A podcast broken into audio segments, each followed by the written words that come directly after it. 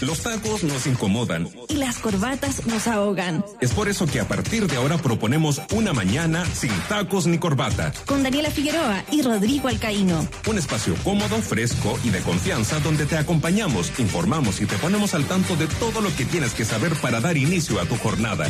De 8 a 10 de la mañana, siempre. Radio USACH 94.5. La radio del mundo que cambia. La radio sin tacos ni corbatas.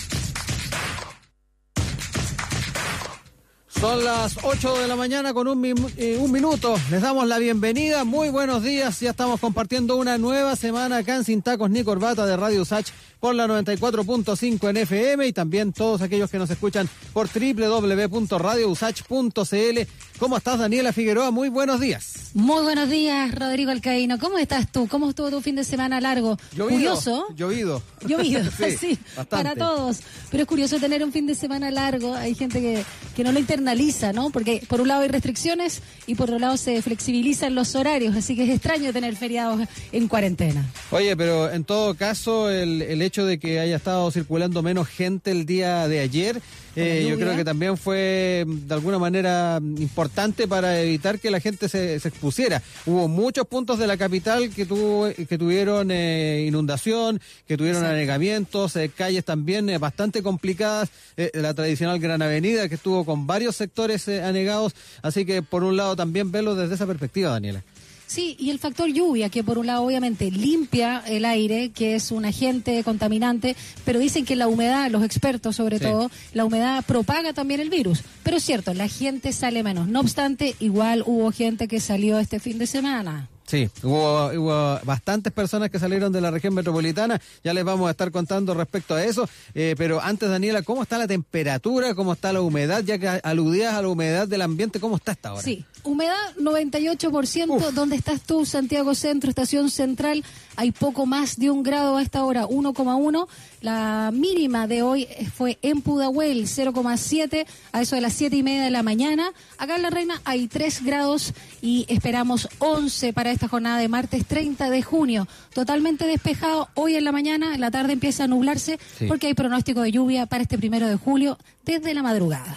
Oye, también comentar de que hay controles sanitarios en varios puntos de Santiago, lo cuenta Transporte Informa hasta ahora, lo que obviamente genera un aumento en los tiempos de desplazamiento. En algunos de ellos hay fiscalización total a los pasajeros, así que, ojo, considerar tiempo extra en su viaje si es que está en estos momentos movilizándose por la capital. Nosotros nos tocó control aquí en Alameda cuando veníamos hacia la radio. Mira, todo bien. Sí, no, ningún problema. Orden. Todo en orden, ningún problema.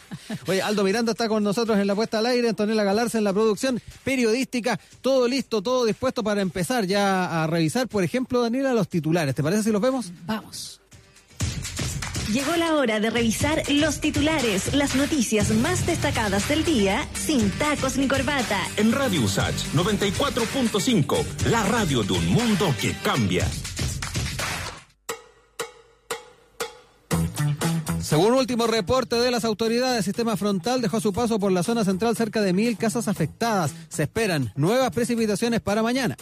En Santiago cayeron 30,2 milímetros en las últimas horas y acumulan 107 en el mes, en el junio más lluvioso desde 2005. Carabineros hizo balance de fin de semana largo, más de 57 mil vehículos salieron de la región metropolitana. Fallece octavo trabajador de la salud por coronavirus. Se trata de funcionario de 58 años, conductor de ambulancias del CESFAM Vista Hermosa de Puente Alto.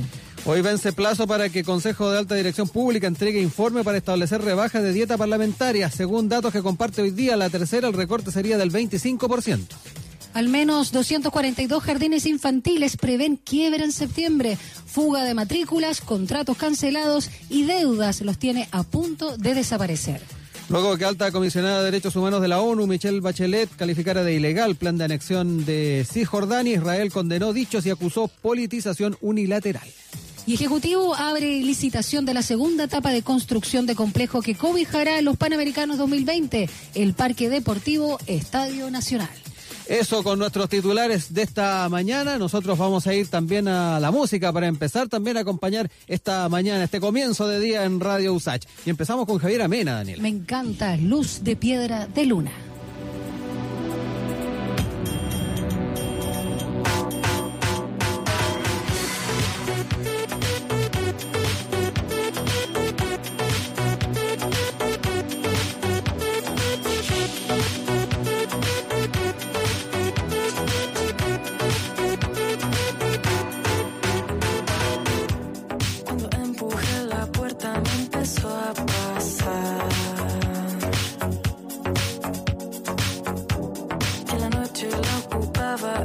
us.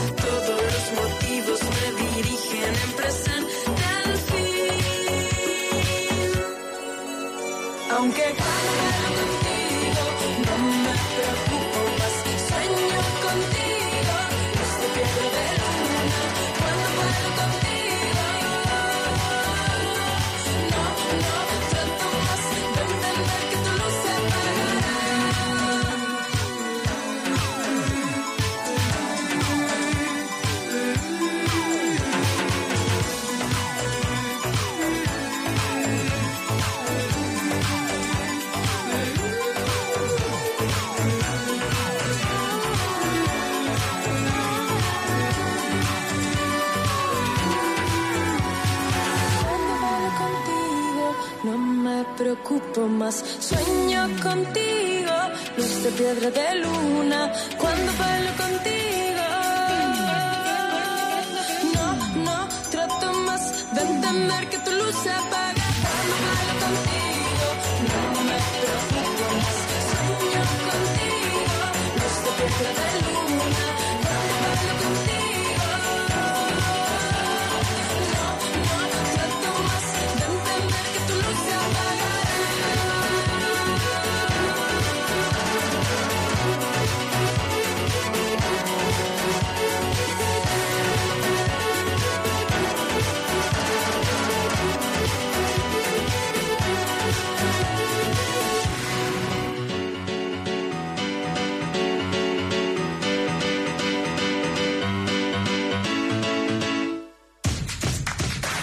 tacos ni corbata. De 8 a 10 de la mañana por Radio Usach 94.5. La radio de un mundo que cambia. Son las 8 de la mañana con 9 minutos de regreso acá en la 94.5 FM Radio Usach y dispuestos Daniela también a revisar nuestra pregunta del día, ¿ah? que tiene que ver con lo que conversábamos al principio, las precipitaciones que se sintieron bastante intensas en la zona central durante las últimas horas. A mí me llama la atención, siempre sucede lo mismo, pero bueno, la pregunta del día en arroba Radio Sach, en el hashtag sin taco, es como tú decías, volvieron las lluvias y en gran parte de la zona centro-sur se registraron viviendas anegadas, corte de luz y colapso de alcantarillas. ¿Qué hacer para prevenir? Tenemos tres opciones en nuestra encuesta del día. Exacto, una de ellas, la primera, mejores obras públicas. La segunda, mantención de colectores y hay una tercera opción, un plan invierno. Son las tres posibilidades que tú tienes para votar, pero siempre ten en cuenta que puedes comentar ampliamente dentro de lo que te permiten los caracteres de Twitter. Eh, nuestra pregunta del día, agregar una nueva, eh, hacer un comentario más extenso, están todas las posibilidades para que lo hagas.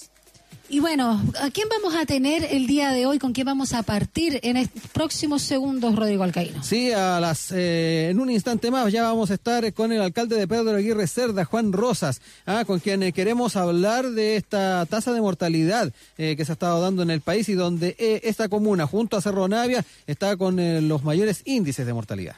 Ya vamos a conversar con él, pero también vamos a tener hoy en el programa a Carolina García, jefa de la carrera de Pedagogía y Historia en Ciencias Sociales también de la USACH. Esto por la caída de 11 puntos en CIMSE de Historia. También estará Patricio Elgueta, presidente de la Federación de Trabajadores del Cobre, para hablar de este informe eh, de Codelco que eh, en ese sentido da cuenta que se dejará utilizar el aeropuerto de Calama. Y por último vamos a conversar con Benjamín Sáez, investigador de la Fundación Sol, sobre el estudio de microemprendimientos que arroja que más de la mitad están en condición de informalidad. Y bueno, ya lo decíamos, la primera entrevista del día eh, va a ser eh, con el alcalde Pedro Aguirre Cerda, eh, Juan Rosas. Recordemos que el ministro de Salud, Enrique París, señaló que las comunas de Cerro Navia y Pedro Aguirre Cerda presentan las mayores tasas de mortalidad a nivel país y requieren alta prioridad social, señalando que en ambos casos los determinantes sociales han influido de forma negativa.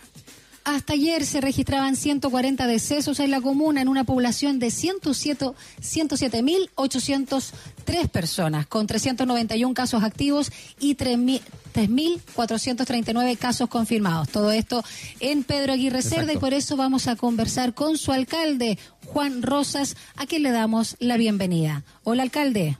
¿Cómo está? Hola, ¿cómo, está? ¿Cómo están? Buenos días. Buenos días, gracias por este contacto. Gracias, alcalde. Lo, lo primero, antes de irnos al, al tema de, de, de COVID, eh, ¿cómo estuvo el tema también de, la, de las precipitaciones el día de ayer en la comuna? Hubo varios sectores que estuvieron con complicaciones, anegamientos. Eh, ¿Cuál es el balance también que hace, alcalde? Bueno, eh, en general positivo del punto de vista que solamente colapsó un paso a nivel que históricamente lo hace, que es el que está en eh, Avenida Lovalle, bajo la línea del tren, la línea férrea. Los otros tres pasos nivel resistidos sin ningún problema. Tuvimos eh, anegamiento en algunas viviendas, pero no fue no fue masivo. Pudimos concurrir con nuestros equipos de emergencia, tuvimos corte de electricidad de aproximadamente 50 familias que se retornó la, la luz durante el día y fundamentalmente, bueno, los problemas que tuvo en general la ciudad, pero no tuvimos, en general Pedro Aguirre Cerda resiste relativamente bien estos eh, episodios masivos de, de lluvia. ¿Hubo factor prevención ahí también, alcalde, en algún, alguna medida? Eh, la verdad las cosas sería cachiporrearse un poco. Con todo este tema del COVID andamos todos Sí. en funciones, pero nuestro equipo de emergencia que está muy mermado, déjame decirte que ayer Mm. me dio mucha pena Sí. y que esto guarda un poco relación con lo que vamos a conversar después. Estuve en una villa, la Villa San Francisco, que está hundida respecto de la calzada, porque se ha ido hundiendo, Uf. eso se construyó en un terreno que era de relleno y la, la villa ha ido hundiéndose. Y fui a verla y me encontré con el camión de emergencia con un chofer y un peoneta. Mm. Entonces cuando él paró para poner sacos de arena para que el agua no entrara a la villa, se bajó el chofer y el peoneta le pasaba los sacos al chofer. Ya. O sea, a ese nivel nosotros de precariedad de funcionarios municipales, porque además algunos están contagiados, son contactos estrechos, estamos trabajando, pero pero fíjate que la- la- la- lo- lo- los viejos de emergencia, como nosotros le decimos con mucho cariño, son súper aperrados y siempre están las 24 horas del día, cuando más llueve, cuando más hace frío. Y la verdad, la cosa es que hay que sacarse el sombrero con esta gente, que además hay que contratarla a honorarios normalmente por un problema presupuestario y que tiene que ver también con lo que vamos a conversar después, la distribución de recursos a las Exacto. comunas periféricas. Alcalde eh, Rosas, por lo mismo, extrapolando ese caso que usted describe tan gráficamente, dada la situación de las lluvias, ¿cuáles serían entonces esos determinantes sociales que señaló el ministro París que se dan en Pedro Aguirre Cerda y otras comunas de la capital?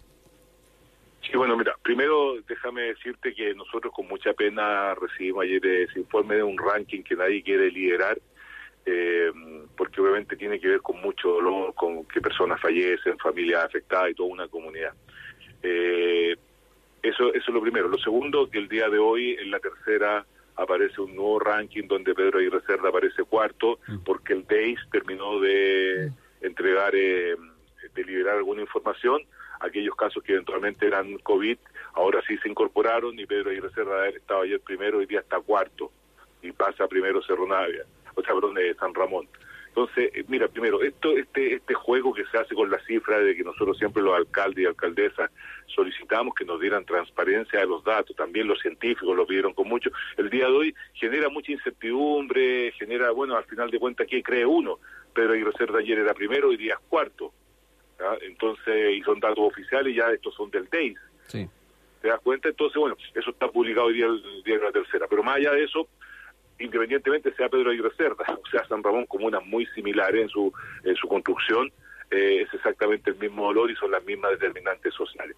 Primero, eh, déjame contarte que yo he sido médico durante 30 años en mi comuna, conocí a muchos de los adultos mayores que hoy día han fallecido, que están padeciendo la enfermedad, y ellos primero siempre me dijeron, mire, ¿sabe que yo, algunas niñitas, algunas señoras, perdón, me decían, mire, ¿sabe que mi mamá murió y yo a los 10 años me tuve que hacer cargo de todo mi hermano? Uf.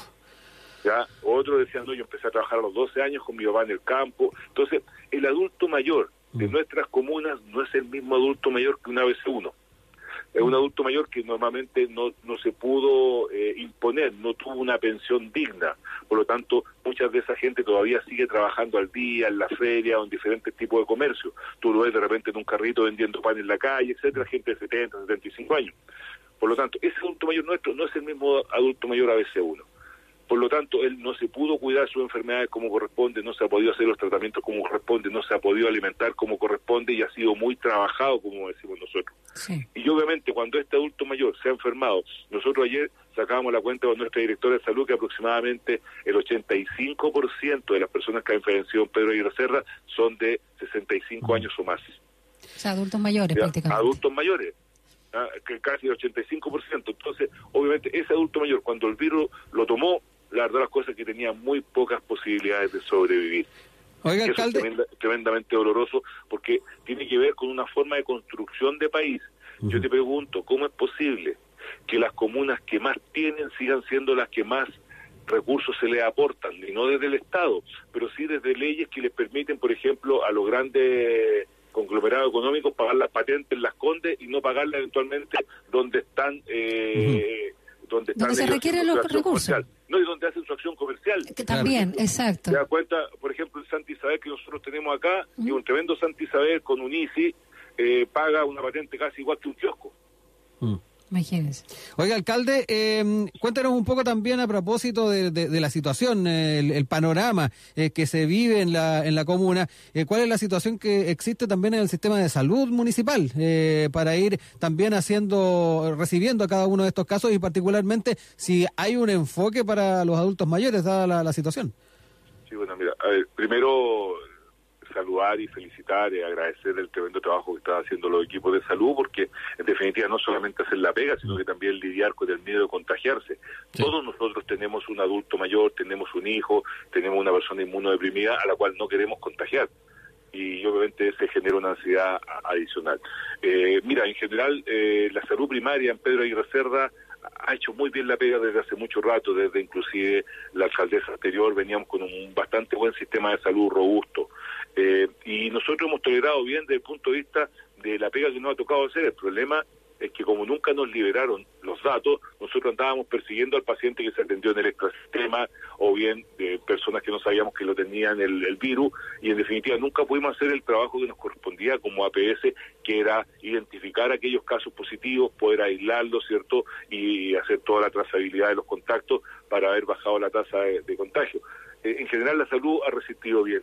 Ahora, respecto a los adultos mayores, eh, eh, es que en definitiva, ¿qué puedes hacer cuando una persona cualquiera tiene que salir a trabajar? Porque hay Mm. empresas que al día de hoy mienten, cambian el rubro para seguir trabajando. Y una de esas personas se contagia, llega a una casa en donde hay un gran nivel de hacinamiento, por lo tanto metes el virus en una casa, se contagian todos, porque tienen un baño, pues hay departamentos de 32, 34 metros cuadrados. Yo tengo 9.000 familias allegadas en Pedro Aguirre Cerda, 9.000. Mm. Por lo tanto, son doble carga de ocupación los espacios. Por lo tanto, uno que enferme, enferma a todo el mundo y eso inmediatamente hace que una vez que ya la persona adulta mayor se contagió, ya está entregado al sistema terciario, que es lo que hemos venido hablando todo el rato. Ventiladores, camas críticas y todo lo demás. Aquí, aquí falló un gran- una gran visión. Una persona que no se enferma de COVID es una persona que no se muere de COVID. Mira qué sencillo. Pero desde el primer minuto estuvimos hablando en febrero del protocolo de la última cama, de los ventiladores mecánicos, de la conversión de cama, etcétera. Pero nunca hablamos de que la gente no se enfermara. Siempre hablamos de que la gente no se muriera. Estamos conversando aquí en Sin Tacos ni por Radio USACH con el alcalde de Pedro Aguirre Cerda, quien es médico cirujano, Juan Rosas. Alcalde, respecto a las ayudas también o, o los silencios que han recibido desde el gobierno, cuéntenos nosotros, no solo las famosas eh, cajas de alimentos, sino también otras ayudas eh, que pudieran haber recibido y cómo también están enfrentando el tema del hambre, de la comida, como lo han hecho otras comunas con las ollas comunes, valga la redundancia. Primero decir que la cantidad de cajas que nos entregaron alcanzaron para todas las casas en Pedro Aguirre Cerda. Golpeamos todas las puertas de todas las casas de Pedro Aguirre Cerda y entregamos una caja de alimentos que la gente lo recibió bastante bien. Yo lo agradezco y lo valoro porque vi la cara de muchas personas muy agradecidas. Segundo, no así golpeamos la puerta de cada una de las familias quedaron aproximadamente 10.000 familias que no tocaron alimentos y nosotros estamos en este momento haciendo una gran compra con dineros que nos llegaron para emergencia, para entregarle además una caja suplementaria a aquellas familias que, oiga, pero aquí vivimos dos familias, como que nosotros no comemos, entonces también estamos en ese momento tratando de llegar con, al, con alimentos. Segundo, eh, tenemos 23 cocinas eh, solidarias nosotros identificadas en la comuna, a las cuales estamos apoyando con lo que ellos nos piden a veces nos piden gas, a veces nos piden proteína, a veces nos piden elementos de protección personal, las marmitas, etcétera. Eh, nos dicen, mire, sabe que esto necesitamos y nosotros eso le aportamos y hemos estado trabajando con ellos en la medida de poder entregarle aquellos eh, requerimientos que, que, nos, que, nos, solicitan. Y por otro lado, eh, un, un, mira, mira, mira, la, esto es una crítica, pero hoy día no conozco a nadie que le vaya a tocar el IFE 2. Mm. Pero sí conozco a mucha gente que me dice, a mí no me toca. El ingreso yeah. familiar de emergencia. Claro, el 2.0. El 2.0. Yo no no no no he tenido nada. Le pregunté, oye, ¿te toca el bono? No, no me toca. No, no, no me toca. Fíjate ¿Y el primero sí fue otorgado? Ah, ah, sí, claro, pero, pero la otra cosa es que por alguna mala suerte no me ha tocado nadie decir, no, si me llegó. ya eh, El bono COVID, no, a mí no me tocó. Y uno no entiende, porque en Pedro Aguirre Cerda lo que más hay es vulnerabilidad. Y cómo no le toca a toda la gente de Pedro Aguirre Cerda. Claro. Uh -huh. ¿Ya? Eso yo no, te juro que no lo logro entender. Eh, ahora, yo yo estoy claro que los recursos se van a entregar, pero yo no me he tocado todavía decir, no, mira, acá me va a llegar el bono, me, me lo van a suplementar, yo tenía una platita. En general, no es que yo tengo pensión, no es que yo que me despidieron solamente hace dos meses y me toman la imposición de mucho hacia atrás, mm. etcétera Entonces, ahí, ahí hay un tema, una cuestión de oscuridad todavía. Nosotros tenemos todos los días grandes colas en la municipalidad porque estamos atendiendo de manera presencial y también online. Hay mucha gente en Pedro, en Pedro Aguirre Cerda el 20% de los estudiantes sol, tienen solamente acceso a Internet y a computador. Imagínate, el 20% de los estudiantes, imagínate los adultos mayores. Entonces la gente va a tratar de hacer el trámite de manera presencial, lo estamos atendiendo de la mejor manera que podemos y, y estamos tratando de, de, de, apoyar a nuestra comunidad, pero, pero ese ingreso familiar de emergencia debiera ser sin exclusiones. Mm. Yo sé, yo sé que puede ser mucha plata, pero hoy día lo que necesitamos es que la gente se quede en la casa de verdad. Oiga, alcalde, ¿ningún ningún eh, caso de, de, de ingreso 2.0 ha tenido en la comuna? O, no, no, no, no, no, no, no. No, conocía, es que eso no me quedó claro. No, no, no, es que yo cuando converso con la gente, sí. digo, oye, te, y te toca el bono, no, a mí no me toca porque esto, porque ya. lo O sea, no ya, conoce ya. a nadie que lo haya recibido. O sea, ya. O sea, Okay. Mira, escúchame, no, para. Aquí en Pedro de Serra seguramente a mucha gente se le ha entregado, por favor. A mucha gente sí se le ha entregado. Yo no he conversado con usted, alcalde. Ah, eh, claro, yo digo la mala suerte que no conversa eso conmigo. A lo mejor okay. están tranquilitos y los que van a pedir son los que no le tocan. Claro. También hay, hay Exacto, un por supuesto. De, de grupo, pero, pero te digo, pero ¿cuál es el problema?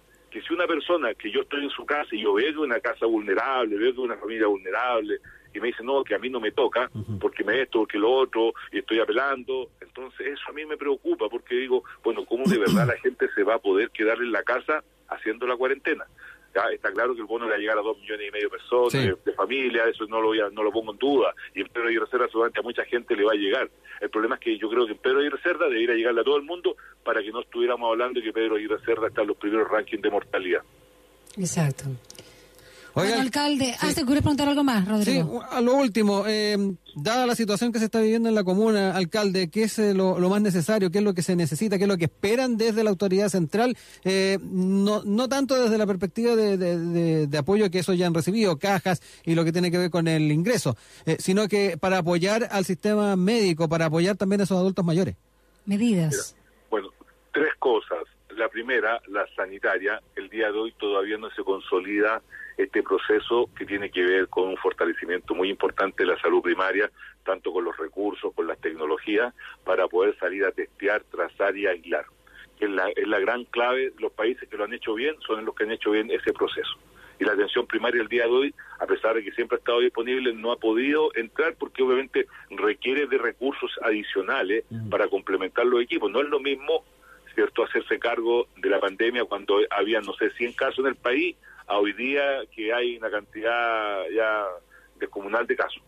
Te das cuenta, no es lo mismo trazar cuando hay pocos contactos, ahora que está lleno por todas partes, la tasa de contagiosidad es muy alta. Segundo, yo te diría que mm, sí o sí requerimos un fuerte apoyo económico a toda la familia de Pedro Aguirre Cerda, porque cuando en la televisión o en, lo- en la radio se habla de que la gente que trabaja al día, bueno, déjeme contarle que esa gente que trabaja al día es la que vive en Pedro Aguirre Cerda y es, la, y es la que sale a trabajar todos los días porque si no, no tiene que comer. Entonces, ¿cómo hacemos que toda nuestra comunidad, ese estudio que dice que el 15% de las personas con COVID positivo tuvieron que salir de su casa porque tenían que salir a trabajar con COVID positivo, ni siquiera con un contacto estrecho. Entonces, obviamente, estamos hablando de, de personas y cuando tú llevas esos porcentajes a nuestras comunas, que son más altas tasas de contagiosidad, seguramente no un 15, puede ser un 20, un 25. Perfecto. ¿Cómo hacemos que la gente se quede en su casa entregándole los recursos como corresponde para que pueda hacer una cuarentena digna? Y en tercer lugar, que no se nos olvide una vez que pase esta pandemia de las tremendas inequidades sociales que nuestros territorios han sufrido de manera permanente y que se haga una inversión contracíclica. Las comunas que tienen menos debiera entregársele mucho más recursos. No podemos seguir con este esta situación del per cápita de, de dinero que nos entrega la cierto el gobierno para nosotros. ¿Sabes tú que yo tengo por persona diariamente para gastar en mi comuna 400 pesos? O sea, me alcanza para dos panes y medio. Ridículo. Eso es lo que Pedro y Reserva tiene como presupuesto, un presupuesto de 16.500 millones de pesos aproximadamente para gastar por las 101.174, que es lo que nos calculan el per cápita. Tú me dices 107 tiene que ver con el per cápita de salud. Entonces, ese es el problema. Mientras esas inequidades no se resuelvan y mientras el Estado no entienda que tiene que hacer una nueva política de construcción de viviendas, no podemos, esas soluciones de emergencia de 32 metros cuadrados que después fueron definitivas, ¿cierto? Fueron los que en definitiva fueron condenando a que la ciudad se construyera de una manera y se viva de cierta manera. ¿Cómo tenemos acceso a buena salud, a buena educación, a buen esparcimiento, a, a- a los nueve metros cuadrados que la OMS dice que tenemos que tener de áreas verdes por habitante, etcétera? Yo creo que ese es un tremendo desafío. Es el país que todos debiéramos empezar a construir de ahora en más. Alcalde Rosas, alcalde de Pedro Aguirre Cerda, muchísimas gracias por este contacto telefónico. Difícil, por supuesto, la situación con esta desigualdad que hay en nuestro país. Que de algo nos sirva la pandemia. Muchas gracias, alcalde. Que tenga una linda semana. Cuídese. Muchas gracias a ustedes, que estén muy bien. Chao. Son las eh, 8 con 28 minutos. Ahí estábamos entonces, Daniela, con ese diálogo. Importante saber lo que está pasando en nuestras comunas y más aún cuando los encontramos ¿ah? con esta situación eh, de tasas de mortalidad que no dejan de ser preocupantes, pero que ahí, con, con los datos eh, que tienen que ver también con los adultos mayores, eh, queda bastante claro eh, por qué han ido eh, aconteciendo. Exacto, tal como lo decía el edil, bueno, el nuevo reporte del DEIS del MinSal eh, sacó a Pedro Aguirre Cerda desde los primeros lugares, pero está primero en la tasa de mortalidad San Ramón, Cerro Navia, Independencia y luego Pedro Aguirre Cerda. Vamos con la música de, de Black Keys ahora, Howling for You.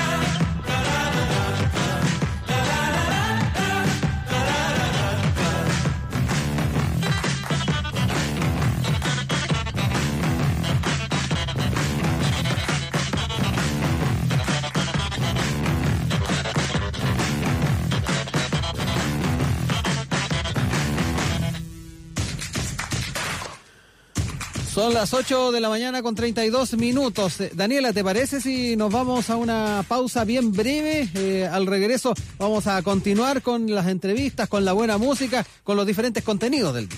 Eso, vaya por un café, un té y vuelve aquí a la 94.5.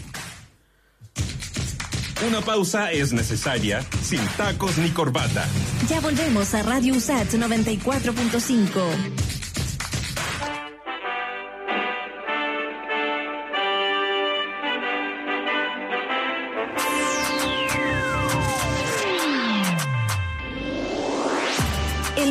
cambia gracias a la ciencia. En Radio USAT 94.5 FM Te contamos sobre los avances y descubrimientos en All You Need Is Lab con Ibelis Martel y Nadia Politis.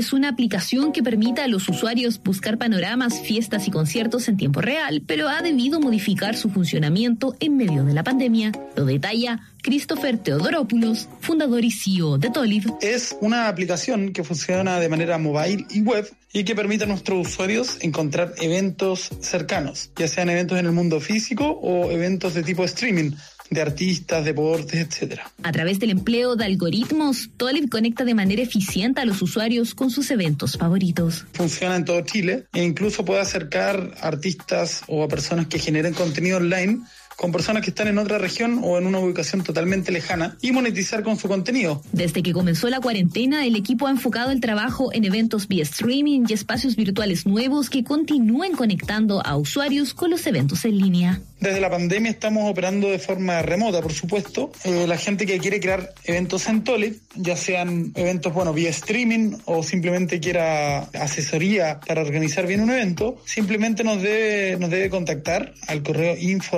info.tolib.io. Tolib espera lanzar una etiquetera digital más rápida y segura para que los usuarios puedan acceder a mejores experiencias de eventos desde la comodidad de sus hogares. Más información en tolib.io. El mundo cambia gracias a la ciencia. Pronto volvemos con más noticias, descubrimientos y avances en All Is Lab. En Radio Usach 94.5 FM con Ibelis Martel y Nadia Politis. Radio USAT, la radio de un mundo que cambia. Somos el mejor programa para que te quedes en casa. En esta cuarentena te acompañamos con la música y los contenidos de un mundo que cambia. USAT 94.5. Como la ONU, pero sin tacos ni corbata. Son las noticias internacionales en la 94.5. Usach, la radio de un mundo que cambia. 8 con 35, vamos con nuestra mirada internacional. Partimos con eh, Medio Oriente. Irán emite orden de arresto para Donald Trump por muerte de Qasem Soleimani. El gobierno de este país emitió esta orden de detención contra el mandatario de los Estados Unidos y solicitó ayuda a la Interpol para concretar su arresto. Trump y otras 35 personas enfrentan cargos de asesinato y terrorismo por la muerte a inicios de este año del principal líder militar del país persa, Qasem Soleimani, a manos de fuerzas de Estados Unidos. La Interpol desestimó la solicitud y el representante especial de Estados Unidos para Irán dijo que se trata de propaganda. Soleimani murió en enero pasado cerca del aeropuerto de Bagdad en un ataque con no tripulados ordenados por Trump por señalarlo como el responsable de la muerte de cientos de tropas y estar planeando eh, eh, nuevos ataques. Eh, bien extraño el, eh, la emisión de esta orden, Daniela, tomando en cuenta la persona que estaba dirigida. A mí ya nada me extraña cuando está Trump de por medio. Vamos a China, que aprueba uso en el ejército de nueva vacuna contra el COVID-19. China aprobó hoy, eh, bueno, ayer, ¿no? El uso interno de- en el ejército de esta nueva vacuna del coronavirus desarrollada por el Instituto Científico Militar y la compañía biofarmacéutica china CanSino Biologics, anunció eh, la prensa. Y la compañía, con sede en la ciudad nororiental de Tianjin, indicó que su nueva vacuna recombinante de coronavirus, que es un vector de adenovirus ADN NCOV, fue aprobada por el ejército el pasado 25 de junio para uso por los militares. Esto en el marco de las medicinas para necesidades especiales, según los medios locales. La empresa informó de que los ensayos clínicos de fase 1 y fase 2 de la vacuna se llevaron a cabo en China y que la fase 2 se completó el pasado 11 de junio. Esto información de F. Oye, y nos quedamos también en China porque científicos detectan aparición de nueva gripe porcina con potencial pandémico. Eh, esta alerta lo hicieron un grupo de científicos eh, respecto a esta nueva cepa de gripe porcina eh, en China y que eh, puede infectar humanos, según señala un artículo publicado en la revista científica PNAS, Proceedings of the National Academy of Science. La investigación recogida por la BBC advierte que se trata de un virus presente en cerdos que tiene todas las características distintivas de estar altamente adaptado para infectar a humanos, por lo que advierten de la necesidad de un monitoreo cercano, lo que nos falta. Lo que nos faltaba. Estaba pensando exactamente lo mismo. Bueno, Nueva York también presenta inédita demanda de fuegos artificiales en pandemia. De acuerdo a un reporte de Reuters en Nueva York, Estados Unidos, la venta de fuegos artificiales se ha disparado durante los últimos meses, en lo que el medio califica como una locura sin precedentes por la pirotecnia en el país completo. Uno de los dueños de una tienda local señaló que las ventas de fuegos artificiales han crecido entre un 200 y 500% con respecto al año pasado, algo que no se había observado en los últimos 25 años. Y esto se ha visto estimulado por el severo confinamiento y la falta de conciertos, deportes u otros panoramas al aire libre, lo que ha derivado además en crecientes quejas de los vecinos a la policía, especialmente en Nueva York. Efecto 4 de julio, además. ¿eh? Tomemos en cuenta que Sí, se viene. falta poquito. Sí, queda bien poco para esa celebración eh, tan eh, querida por los estadounidenses, así que me imagino que ahí también tiene mucho que ver. Oye, y para cerrar esta mirada internacional, algo que teníamos también en titulares, eh, la alta comisionada de Naciones Unidas para los Derechos Humanos, Michelle Bachelet, denunció el lunes la ilegalidad del proyecto israelí de anexión de Cisjordania y alertó sobre las consecuencias que este podría traer tanto para israelíes como palestinos y para la solución de dos estados. Eh, las consecuencias de esta anexión serán desastrosas ya que pueden conducir a la violencia y pérdidas de vidas y además supondrá la violación de derechos fundamentales como la libertad de movimiento. Parte de lo señalado por la mandata- exmandataria, las ondas expansivas de la anexión durarán décadas y serán extremadamente perjudiciales para Israel, así como para los palestinos. Parte de lo dicho por eh, la exmandataria de nuestro país y que también, como decíamos en los titulares, trajo eh, rápidamente repercusión y rechazo desde Israel. Vamos a recordar la pregunta, ¿te parece? Sí. Para que la gente ya empiece a compartir eh, sus opciones o sus respuestas libres en nuestra cuenta de Twitter, arroba Radio Sach, bajo el hashtag Sin Tacos. Volvieron las lluvias y gran parte de la zona centro-sur se registraron viviendas anegadas, corte de luz y colapso de alcantarillas. ¿Qué hacer, según tú, para prevenir? Tenemos tres opciones. Exacto, ya están votando bastante nuestros seguidores en redes sociales. La primera opción, mejores obras públicas. La segunda, mantención de colectores. Y una tercera opción, un plan invierno, arroba Radio Sach. Es la forma en la cual ustedes pueden votar y comentar con el hashtag sin tacos. Eso entonces con nuestra pregunta del día de hoy. Vamos con más música, Daniela. Vamos Me hace falta con- música hasta ahora. Me hace falta música. Joe Stone, You Had Me. You had me, you lost me, you wasted, you called me. I don't want you here messing with my mind. Spitting in my eyes and I still see. Tries to keep me down, break breaking free. I don't want no to take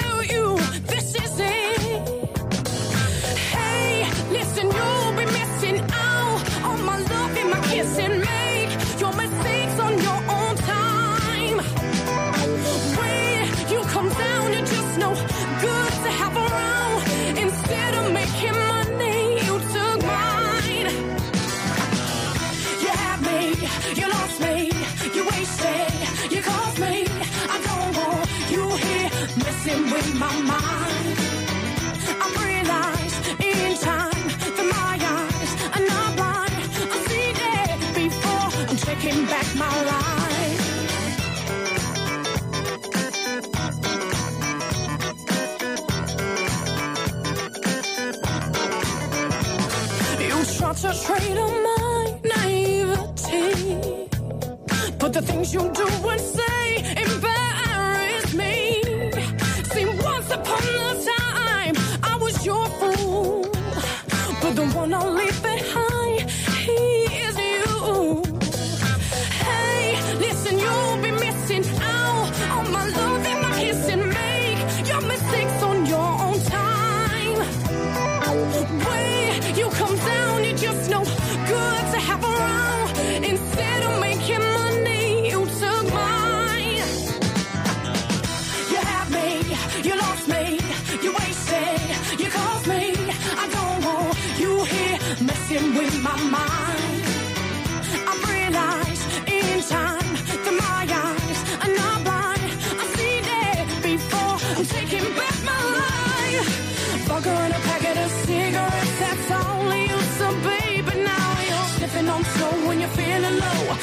Suffocating dreams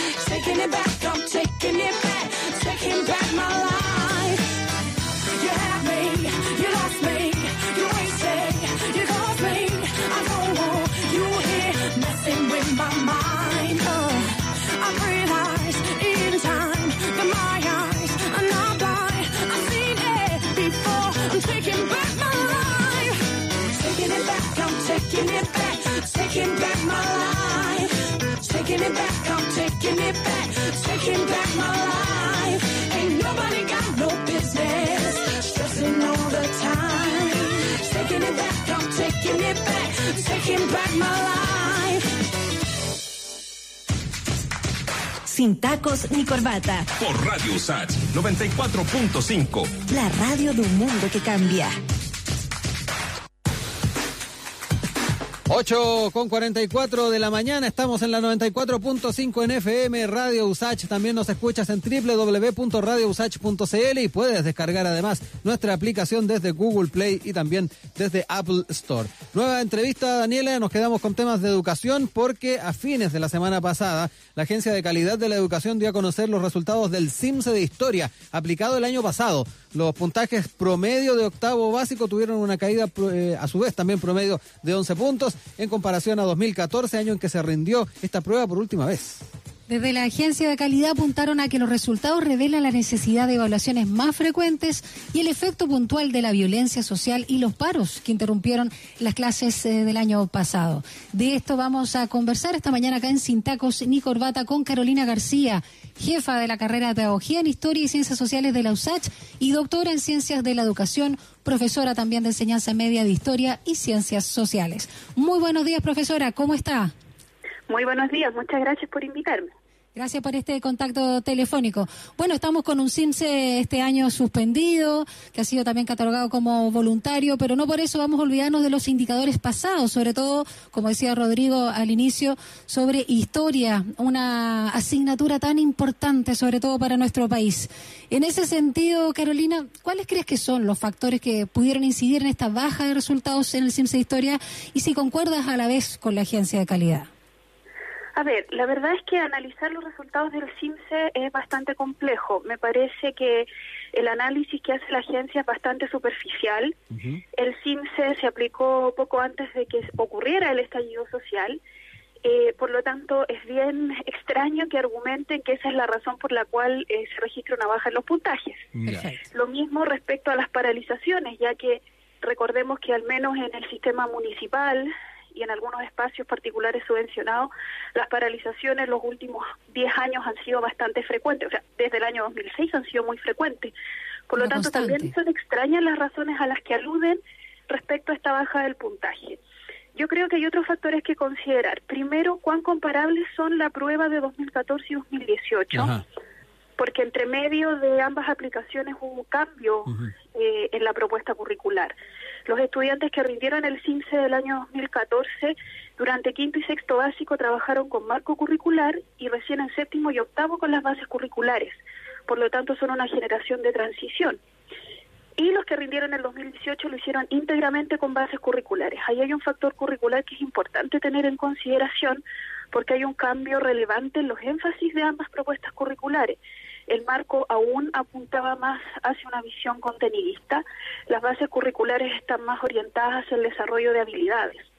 Por lo tanto, hay que preguntarse en qué medida los espacios escolares han tenido la capacidad y las herramientas y el apoyo suficiente para hacer esta transición de enfoques curriculares en el trabajo en el aula. Esa es una de las primeras preguntas que hay que hacerse. En segundo lugar, las bases curriculares para la asignatura de historia están organizadas en tres ejes temáticos. Eh, historia, geografía y formación ciudadana. Por lo tanto, también es importante saber en cuál de esos tres ejes es donde se registra eh, la baja más importante. Y en ese sentido, es muy difícil establecer comparaciones con el CIMSE 2014 porque la estructura no era tan similar a la que probablemente se evaluó en el CIMSE 2019. eh, 2019. Profesora, en ese sentido, eh, esta- estos, estos cambios, esa transición que hubo entre el 2014 y el 2018, ¿serían esperables entonces estos 2018 o resultados? 2019, perdona, tengo una duda. Do- El CIMSE se aplicó el año pasado, 2019. 2019, 2019, exacto. ok. Eh, eh, en, en ese sentido serían esperables y ahí también es interesante saber cuánto puede influir el tema de las brechas habituales que tenemos en los resultados de los SIMS, donde me da la impresión de que tal vez eh, algunos establecimientos lo pudieron haber hecho mejor. Mira, la verdad es que no es esperable. Uno siempre espera que los procesos educativos ah, eh, avancen hacia una mejora sostenida en términos transversales en la sociedad. Eh, lamentablemente hay una brecha, una brecha que marca la disminución de los puntajes respecto al año 2014, pero lo más importante es que tras cinco años no se logra revertir la, fecha, la, claro. brecha socioeconómica. Y eso es muy preocupante porque esta brecha se sigue manteniendo, tal como dijo Daniela, en un área que es clave, que es la de la formación ciudadana, eh, que es la de la formación de la historia y del pensamiento social para la formación de ciudadanos. Entonces, eso es sumamente preocupante. Eh, tampoco es esperanzador en este escenario donde desde el Ministerio de Educación, bueno, y también desde, desde el Consejo Nacional consideran que la asignatura es prescindible, puede no ser obligatoria para los cursos finales de la enseñanza media, y estos resultados lo que muestran es que es preocupante que no sea así porque lamentablemente en la educación básica no se están logrando los objetivos de aprendizaje esperados en torno al desarrollo del pensamiento histórico, geográfico y social, tampoco en términos de formación ciudadana, y si a eso le sumamos que luego de esa etapa solo van a tener de manera obligatoria la asignatura en primero y segundo medio, es preocupante. Es preocupante e invita a reevaluar las decisiones que se han tomado en torno a la asignatura. Sí. Recordemos Sí. No, solo preguntarte, Carolina, algo que tú acabas de decir respecto mm, a, este ruido que generó en la sociedad el carácter optativo de historia para tercero y cuarto medio que tú estabas eh, señalando. Eh, yo tengo la impresión de que justamente los jóvenes, sobre todo a esa edad, o sea, estamos hablando 16, 17, 18 años, están bien interesados, eh, sobre todo en la formación ciudadana. Por algo lo hemos visto tan presente en el debate social de nuestro país. ¿Qué te parece que, que corten eso, sobre todo en términos de formación ciudadana, eh, más que historia de Chile, pero también la historia de Chile reciente que todavía nos hace bastante eco. Sí, mira, la verdad es que es bien compleja la decisión y bien incomprensible. Si bien hoy día contamos con una eh, asignatura de educación eh, ciudadana en tercero y cuarto medio que es obligatoria y que se felicita y se cree que es un avance importante para fortalecer esa línea formativa, cuando uno revisa la propuesta curricular se da cuenta que está más orientada hacia la alfabetización política, que es muy necesaria, pero no necesariamente hacia el desarrollo de un pensamiento social que permita analizar críticamente lo que está ocurriendo. Cosa distinta ocurre cuando analizamos la propuesta curricular para la asignatura de Historia, Geografía y Ciencias Sociales de tercero y cuarto medio, que ya no es obligatoria, y que aborda temáticas tan relevantes como los desafíos de la globalización, comprender el contexto latinoamericano, la historia reciente de nuestro país y del resto de Latinoamérica, que son elementos claves para que nuestros y nuestras estudiantes puedan desarrollar las herramientas analíticas y críticas que se necesitan para comprender lo que está ocurriendo. Entonces, la verdad es que es un poco incomprensible porque se toma una decisión de esa naturaleza. No es que se crea que la asignatura de educación ciudadana no es necesaria, es muy necesaria, pero no podemos esperar que supla por completo la labor que tiene eh, el desarrollo del pensamiento social, que potencia la asignatura de historia. Están relacionadas, claro. Ya, eh, no es esperable, especialmente cuando las temáticas que abordan son tan relevantes para la formación de ciudadanos que comprendan la realidad en la cual se están insertando. Y lamentablemente, eh, la decisión que toman queda deja a criterio de las comunidades educativas si esto se va a abordar o no se va a abordar y por lo tanto las repercusiones que puede tener en torno a la brecha son gravísimas. Sobre todo considerando dos datos que son fundamentales. En primer lugar, que la participación objetiva de los jóvenes en los espacios políticos electorales, pero también en otros espacios sociales, ha ido disminuyendo y que esa disminución es especialmente significativa en los sectores socioeconómicos más bajos.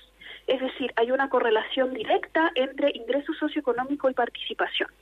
Cuando tú dejas a criterio de las comunidades educativas la decisión de qué se va a enseñar o qué no se va a enseñar en términos de obligación para la formación de futuros ciudadanos y las herramientas que necesitan, es complicado. Es complicado porque no estás contribuyendo a revertir esa brecha. A eso mismo se suman los resultados de la evaluación internacional de conocimientos cívicos y ciudadanos que se aplicó en Chile el año 2016, precisamente a estudiantes de octavo, que pueden también servirnos para hacer un análisis más complejo de estos resultados, que muestran lo mismo muestran que el factor que más incide en la diferencia de conocimientos cívicos y ciudadanos de nuestros estudiantes es el nivel socioeconómico del cual provienen. Por lo tanto, me parece que son decisiones complicadas, que eh, lo que muestran los resultados eh, de este CIMSE son una oportunidad para evaluar las decisiones que se han tomado respecto a esta, a esta área formativa que es tan fundamental, sobre todo hoy día para que los y las jóvenes puedan comprender las dificultades que el mundo, del mundo que estamos viviendo, comprender las razones profundas que hay detrás del estallido social, las consecuencias socioeconómicas que están asociadas a la pandemia que estamos viviendo. Es decir, la crisis y los resultados del CINCE son un claro llamado y una clara invitación a reevaluar las decisiones curriculares que se han tomado eh, en el último tiempo. Eh, profesora, muy breve, eh, dentro de la agencia de calidad apuntaron también a que se, eh, la- o hablaron de la necesidad de tener más evaluaciones, tenerlas más frecuentes. Eh, ¿Cómo ve también ese aspecto?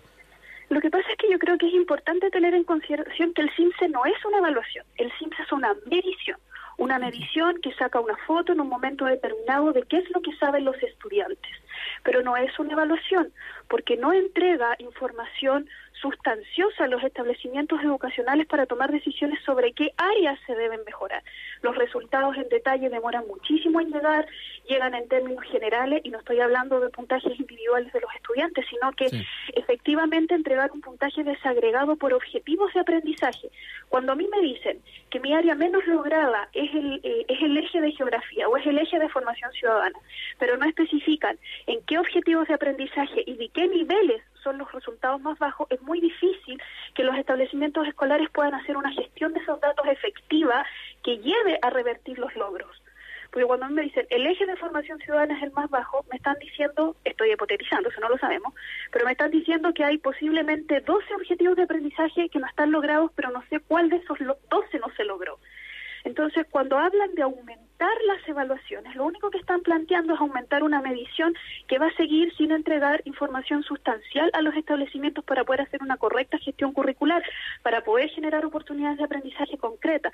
Por lo tanto, creo que la solución no es aumentar la cantidad de evaluación, la cantidad de mediciones, sino efectivamente transformarlas en evaluaciones que sean útiles para los establecimientos, con información concreta que les permita hacer una gestión curricular a largo plazo. Si aumentan el número de evaluaciones, lo único que van a hacer es probablemente mantener esta brecha eh, socioeconómica porque la presión que esto ejerce sobre los establecimientos, especialmente cuando consideramos que el CINCE es clave para poder hacer la clasificación de los establecimientos y que reiterados puntajes bajos en el CINCE puede derivar en el cierre de un establecimiento educacional, lo único que va a hacer es aumentar la presión por responder a una medición y no promover aprendizajes profundos y significativos con sentido para nuestros estudiantes. Entonces yo creo que no es la decisión correcta. La decisión correcta es evaluar de qué manera esta medición está entregando datos concretos para la gestión curricular de los establecimientos educacionales. Y eso lamentablemente el CIMSE no lo hace. En ninguno de los niveles, en sí. ninguna asignatura. Carolina, eh, bueno, vamos a estar atentos también qué pasa con esto, porque realmente historia es una asignatura fundamental, sobre todo en nuestro país que tiene tan mala memoria y no sacamos nada, como bien tú decías, eh, de eh, lo que es una democracia o una constitución si no sabemos cómo ha sido aplicada a lo largo también de nuestra historia. Muchísimas gracias, Carolina García, jefa de la carrera de Pedagogía en Historia y Ciencias Sociales de la USACH, por este contacto telefónico. Que estés muy Muchas bien. gracias. Hasta Chao, luego. cuídate. Son las 8 con 57 minutos. Eh, gran tema. Habrá que ver también cómo se sigue evaluando el, eh, no solamente la, la aplicación de este SIMS, eh, Daniela, sino que también la forma en que se está impartiendo la asignatura de historia, donde se han tomado eh, decisiones que no son del todo compartidas por muchos sectores, especialmente pedagógicos. Vamos con los prisioneros. Oh, me encanta esta canción. A propósito de la historia, vamos a escuchar este gran tema, el baile de los que sobran.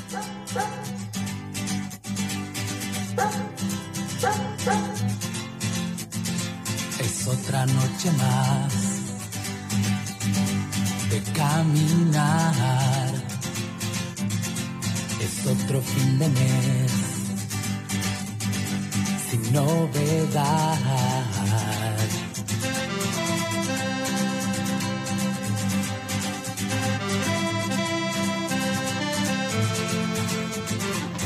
Amigos se quedaron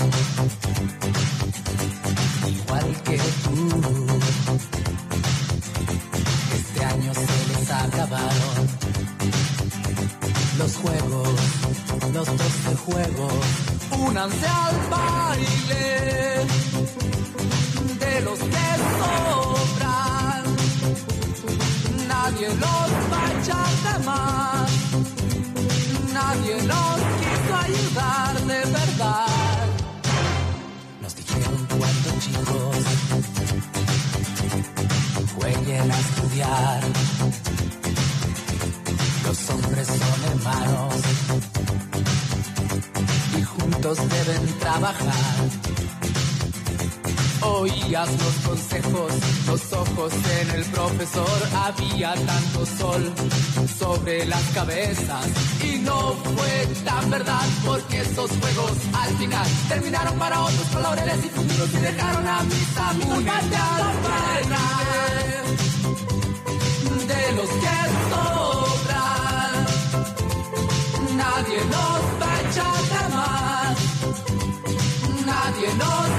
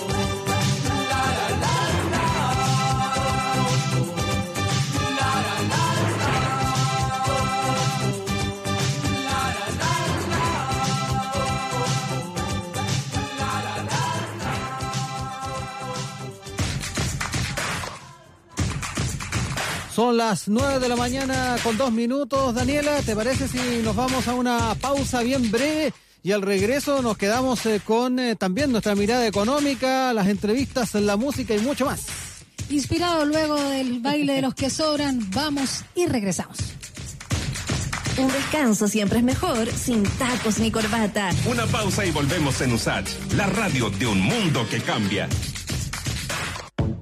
En USACH 94.5 te contamos cuáles son las medidas anunciadas por el Ministerio de Salud para enfrentar el coronavirus.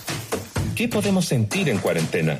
Los expertos en salud mental señalan que si bien el distanciamiento físico y las cuarentenas son medidas necesarias, estas no están exentas de algunas consecuencias que atentan contra nuestro bienestar. Por eso hay que tener en cuenta y considerar como normales, dentro de la situación que ha generado el coronavirus, algunas emociones y buscar mecanismos para contrarrestarlas. Es normal que puedas sentir miedo a ser excluido socialmente al ser asociado con la enfermedad, impotencia por no poder proteger a tus seres queridos y miedo a perderlos por el coronavirus, temor de estar separado de tu familia y cuidadores debido al periodo de cuarentena o aislamiento.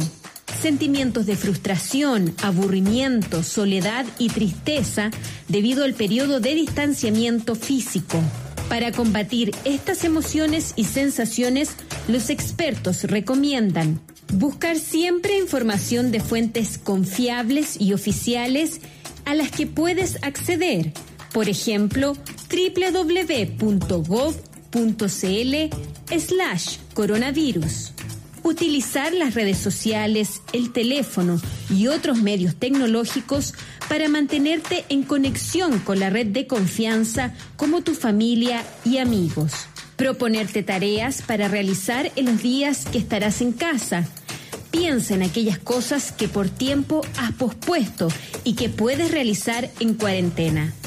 Mantener las rutinas como la alimentación, las horas de sueño, el movimiento y ejercicio, ya que estos ayudan a tu salud y disminuyen la incertidumbre y la ansiedad. Son las medidas para enfrentar el coronavirus en USACH, la radio de un mundo que cambia, la radio de un mundo que se cuida. El tiempo pasa volando sin tacos ni corbata. Ya estamos de vuelta en la 94.5, USACH, la radio de un mundo que cambia. 9 de la mañana con 5 minutos, estás en Radio USACH 94.5 FM compartiendo con nosotros este sin tacos ni corbata. También nos escuchan, Daniel, en todo el mundo vía internet. Me encanta eso, todo el mundo. www.radiousach.cl Vamos con eh, ¿Nuestra música. mirada económica o no? Eh, no, vamos, con, la música primero. ¿Qué vamos Tú sabes que mi cuerpo pide baile, como decía, Sí, baila, eh, como decía César. Ah, César de 31 minutos. Nos vamos con Inexes ahora en la Ah, música. me encanta. Devil Inside.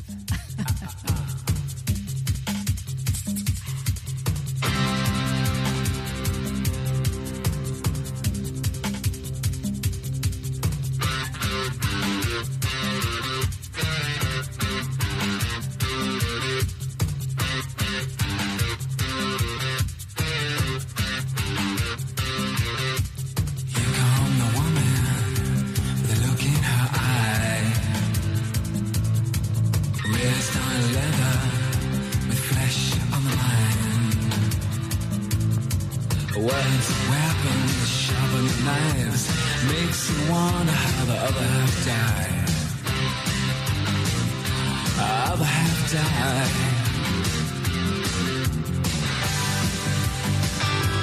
Makes you wonder wonder, wonder. But you come the man with a look in his eye. Fed on nothing full of pride. Look at him go, look at him kick. Makes you wonder how the other half live.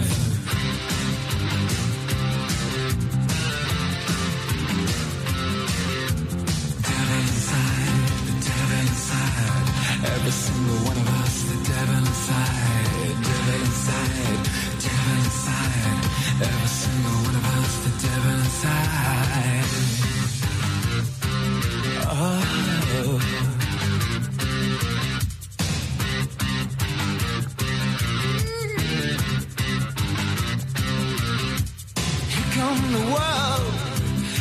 In. Future uncertain, but certainly slight. Look at the faces, listen to the bells. It's hard to believe we need a place called hell. Place called hell. The devil inside, the devil inside. Every single one of us, the devil inside.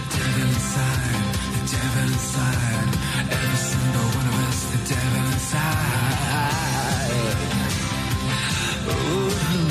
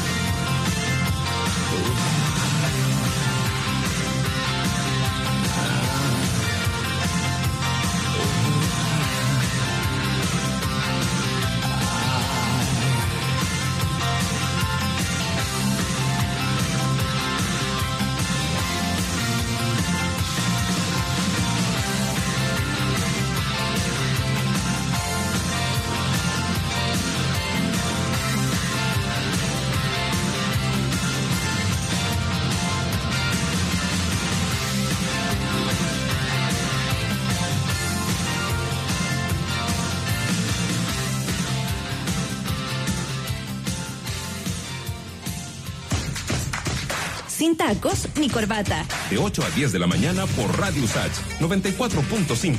La radio de un mundo que cambia. Son las 9 de la mañana con 11 minutos. Estamos ah, con eh, la revisión de eh, los eh, distintos datos de la mirada económica, la información que se comparte a esta hora y eh, también ah, eh, tenemos eh, datos respecto al empleo en nuestro país, Daniela, la tasa de desocupación nacional durante el trimestre marzo-mayo del año 2020 fue de 11,2%, incrementándose 4 puntos porcentuales respecto a igual periodo del año anterior. Así es, de acuerdo a la información recogida por la encuesta nacional del empleo, el INE, que elabora el Instituto Nacional de Estadística, el INE, en el trimestre marzo-mayo 2020 la tasa de desocupación alcanzó, como tú decías, este 11,2%, la más alta en toda la serie desde el 2010 registrándose eh, un ascenso de cuatro puntos en este último año. Y por su parte, los desocupados crecieron 35,1%, incididos únicamente por los cesantes con un 44,3%. Exacto, informaciones que se están compartiendo hasta ahora recién. ah, se dio a conocer esa información por parte del Instituto Nacional de Estadísticas. En cuanto a nuestros indicadores, vamos a estar ahondando obviamente en esas cifras en un eh, rato más. Por lo pronto, comentarles que eh, la UF está en 28.696 pesos con 42 centavos, la UTM 50.572 pesos y el dólar observado 816 pesos con 36 centavos. Vamos entonces también con alguna información que tienen, por supuesto, esta mirada económica acá en Sin Tacos. Partimos con Codelco, que ya lo habíamos anunciado, que dejará de utilizar el aeropuerto de Calama. Informaron que Chucky Camata, Radomiro Tomic, Gabriela Mistral y ministro Ales dejarán de utilizar el aeropuerto en Loa, en la región de Antofagasta, para contribuir a su descongestión como una nueva medida para colaborar con los esfuerzos y enfrentar la emergencia sanitaria por COVID-19 en Calama.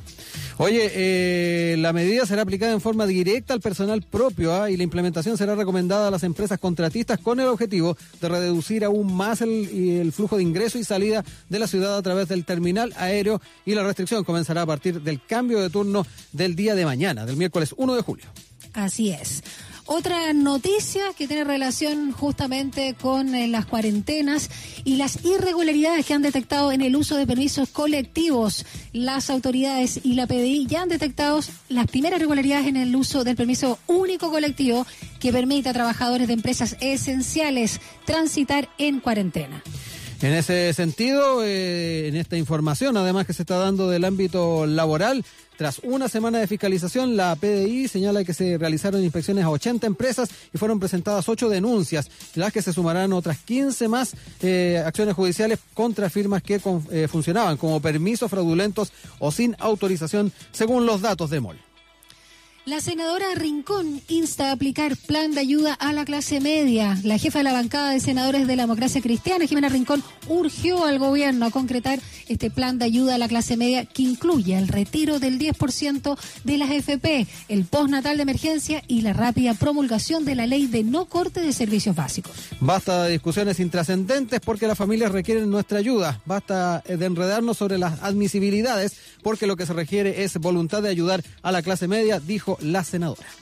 Y LATAM concreta primer tramo de reestructuración de deuda. LATAM Airlines formalizó ante la Corte del Distrito Sur de Nueva York en Estados Unidos los 900 millones de dólares que comprometieron los accionistas Qatar Airways y las familias Cueto y Amaro correspondiente al primer tramo, el C, de la propuesta de financiamiento eh, Deep Debtor Imposition, por sus siglas en inglés. Las medidas tienen como meta obtener los recursos adicionales que requiere la TAM para completar los cerca de 2 mil millones de dólares requeridos para su reorganización tras anunciar la solicitud del capítulo 11 el pasado 26 de mayo.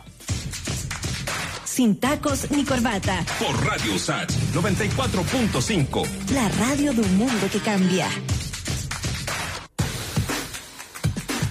Son las eh, 9 de la mañana con 15 minutos, Daniela, y desarrollamos una de estas noticias económicas que teníamos eh, destacadas, lo que tiene que ver con Codelco, que informa que va a dejar de utilizar el aeropuerto Loa, en Calama, para ir contribuyendo en la descongestión y también colaborar con los esfuerzos para detener el contagio de coronavirus en la ciudad. La medida será aplicada de forma directa a su personal y recomendada a sus empresas contratistas a partir de mañana, primero de julio. Sobre esto queremos conversar con Patricio Elgueta, presidente de la Federación de Trabajadores del Cobre, que está al teléfono ya con nosotros. Muy buenos días, Patricio, ¿cómo estás?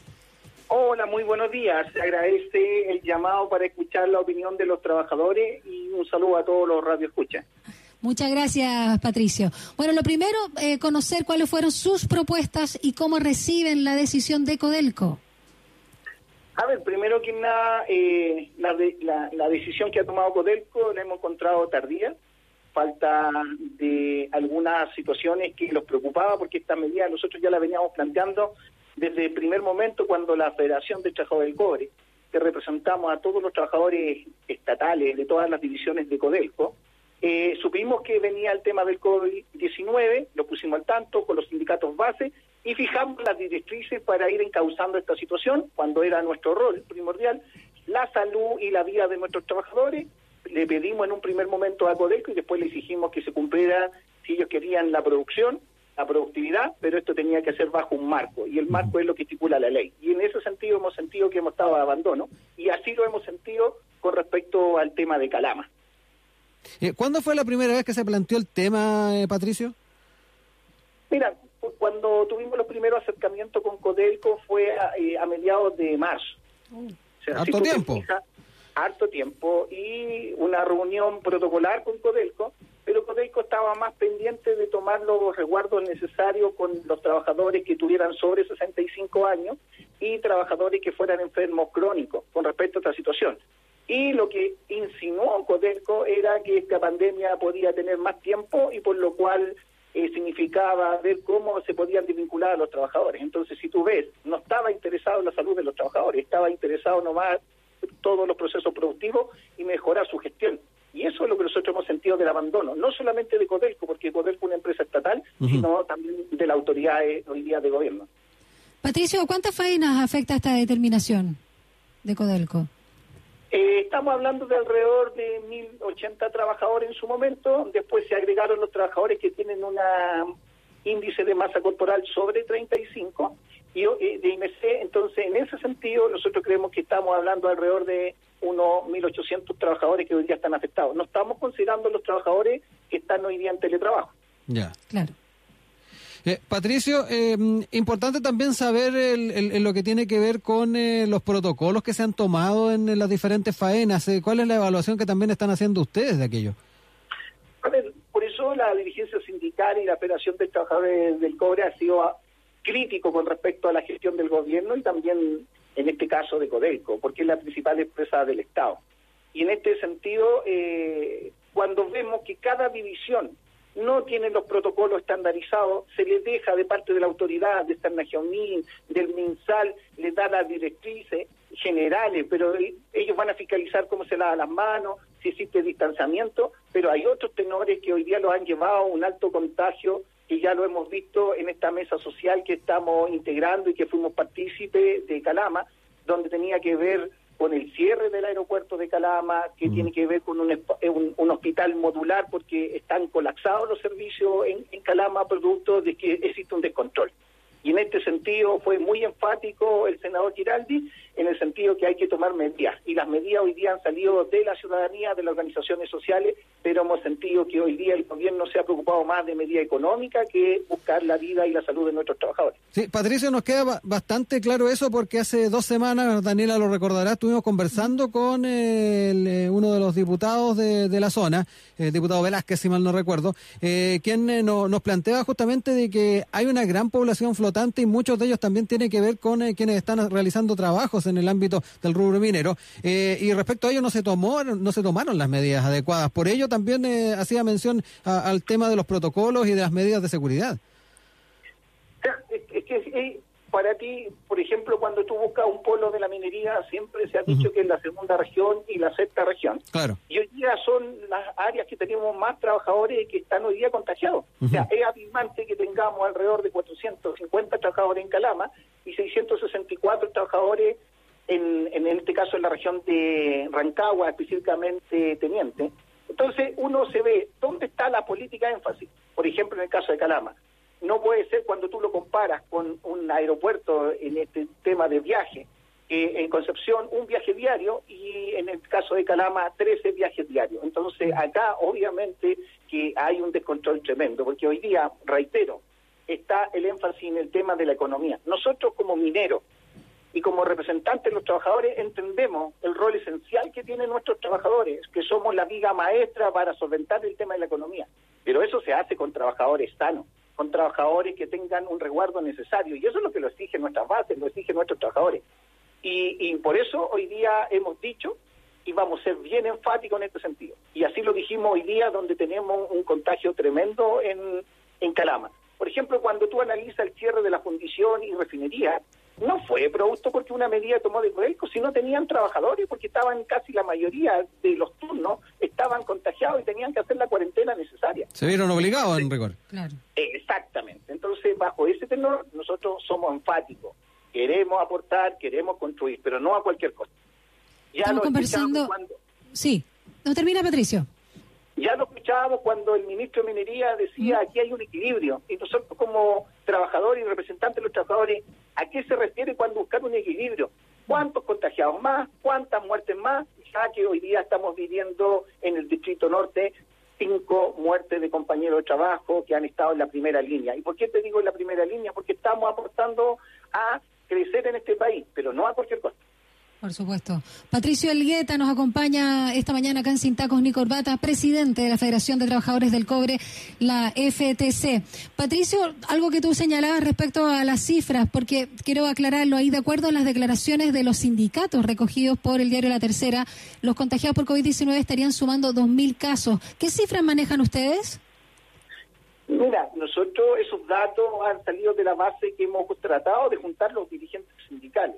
Y por eso nosotros el llamado se lo decimos a las autoridades. Queremos una mesa tripartita, queremos ser parte de las soluciones y no de las problemáticas. Yo creo que acá el que cuando uno dice un un un eslogan que nosotros tenemos, un refrán, dice que en un mundo de ciego el tuerto es rey. Entonces nosotros lo que queremos es conocer los datos, ver dónde están los focos, ser partícipes de las soluciones, pero hoy día existe un distanciamiento enorme con la dirigencia sindical porque los ven ellos como un obstáculo que queremos coadministrar y al contrario, hoy día de salir adelante eh, depende de todo. Hay un refrán y hay un dicho que está usando hoy día muy comúnmente la autoridad y la autoridad dice mucho el autocuidado, pero el autocuidado es una parte porque lo esencial, cuando tú analizas los miles, miles de chilenos que tenemos que salir a trabajar, ya los cuidamos. Si el tema es cómo se dan las políticas públicas, cómo estamos buscando las directrices y en este sentido obviamente estamos viendo una leve mejoría en respecto a cifras, pero eso no viene a ser eh, un tema que lo que vaya a sustentar con el tiempo. Todos han dicho que la autoridad, el tema más complicado viene ahora en julio, así que nosotros estamos muy atentos a seguir nuestras directrices y como organización, porque no solamente la Federación de Trabajadores del Cobre está atenta a esta situación, sino nosotros también estamos en una coordinadora minera donde está la Federación Minera, donde está la Confederación Minera de Chile, donde está la PSU, donde hay otras organizaciones eh, sindicales de relevo en el tema minero y nosotros lo único que queremos es ser partícipes. Y si el gobierno o alguna situación no quieren participar y no están los resguardos necesarios, vamos a tener que tomar medidas los trabajadores. Patricio Elgueta, presidente de la Federación de Trabajadores del Cobre, FTC, ha estado conversando con nosotros esta mañana acá en Sin Tacos ni Corbata. Patricio, que tengan un muy buen día y que ojalá se vaya clarificando también los escenarios a futuro respecto a las faenas que están realizando en eh, las diferentes minas en el país. Muchas gracias. Gracias, Muchas Patricio. gracias. Adiós, hasta luego. Chao. Eh, delicado el tema, Daniela. Sí, Eh, complicado. me- me, eh, le consultaba por el tema en, en qué momento empezaron a dialogar. eh, Imagínate, marzo. Marzo. Inicio de marzo. Y que, y ojo, tal como ha ocurrido en muchos aspectos, ¿ah? el, Exacto. el- el- la capacidad de mirar eh, a, a mediano o largo plazo ha sido bastante nula en muchos aspectos de nuestra eh, nuestra producción a nivel país. El, el- el Pero mirar, sí están preocupados por la deuda. Sí. Por otro lado. Exacto, Ah, el, tema sea, de la no productividad. Exacto. Por un lado, eh, no se toman las medidas sanitarias a tiempo eh, y el cuidado de toda la población, pero sí están preocupados en el tema del- de los gastos del fisco y la deuda que podríamos contraer si se hacen los gastos en inversión social y, y el cuidado de la pandemia en el día de hoy. Exacto, y un sector tan sensible para nuestra economía como es la minería. O sea, bien bien complicada la, la forma o con la responsabilidad con que se tomó este, este escenario. ¿Qué quieres que te diga? Oye, eh, son las 9 con 25 minutos. Vamos a ir ahora con eh, la música de Arcade Fire. Arcade Fire. Suburbs. Suburbs. Suburbs, No sé cómo se dice. Suburns, algo así.